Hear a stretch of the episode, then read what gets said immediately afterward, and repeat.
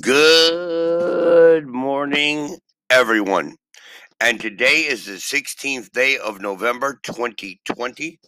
And today is Truly English by Matthew, episode number 109.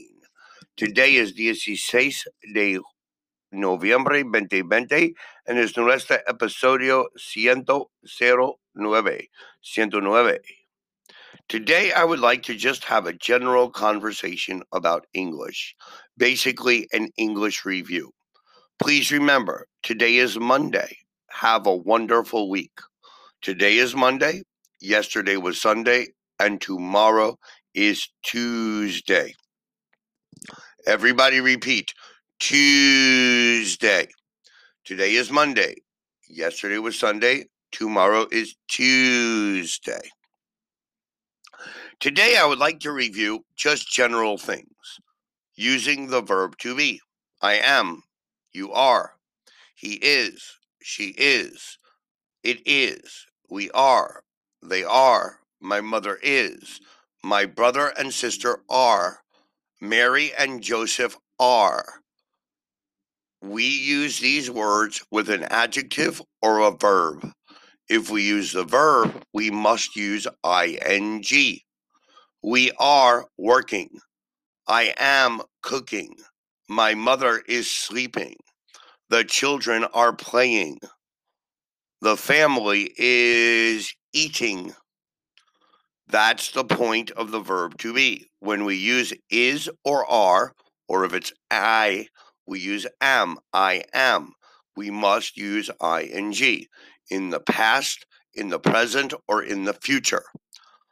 In the past, it's I was, you were, he was, she was, it was, we were, they were.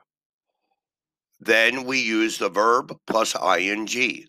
I was studying. You were eating. We were working. My mother was cooking. My father was sleeping. My parents were fighting.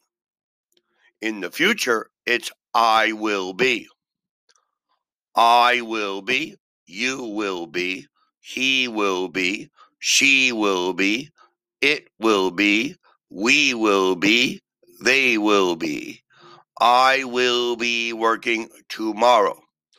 You will be eating dinner tomorrow. They will be playing football tomorrow. Mary and John will be in Iceland tomorrow. Now, if we use the adjective, I am intelligent. You are beautiful. They are happy. My parents are old. My mother is young. My father is handsome. My sister is beautiful. My dog is ugly. If we use the past. I was. I was thin. I am now fat. I was stupid. I am now intelligent. I was short. I am now tall. You were pretty in high school. My parents were young when they met. They were happy many years ago. We will be happy in the future. I will be happy tomorrow. They will be happy next week.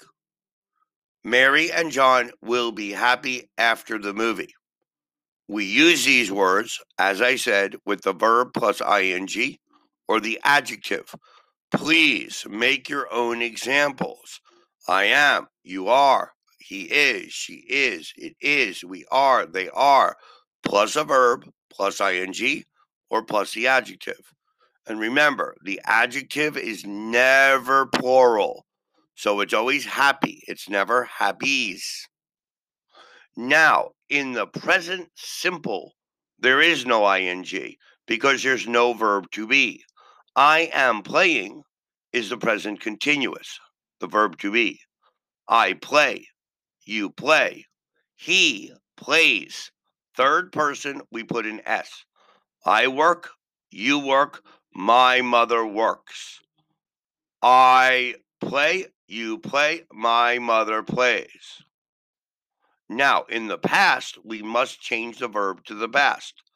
I worked, my mother played, you cooked, they worked. However, if we use the adjective, it's the same. Okay? Now, we can't use the adjective in the present simple. I happy. No, we must have the verb to be. I am happy. You intelligent. No, you are intelligent. My parents eating. No, my parents are eating. Now we can say my parents ate. My parents worked. My parents slept. We can put the verb into the past tense. Now, if we do this in the future, you have to learn the words tomorrow, mañana, the day after tomorrow, the día después mañana, next week, the semana pasado, next Tuesday, the martes pasado, next summer, the verano pasado, next Tuesday, I will be working. If we use the past, we need to understand yesterday, ayer, the day before yesterday, anteayer, a week ago, un semana pasado, three days ago, tres días pasado, un one month ago, un mes pasado. One month ago, I was working. Three days ago, I was in the supermarket. Please make examples. Follow these rules. Make examples. And thank you very much for listening. Today is Truly English Podcast by Matthew, episode 109. And today is Monday. Please listen to our next podcast tomorrow, podcast 110, on the 16th of November. Thank you. Have a wonderful Monday and a wonderful week.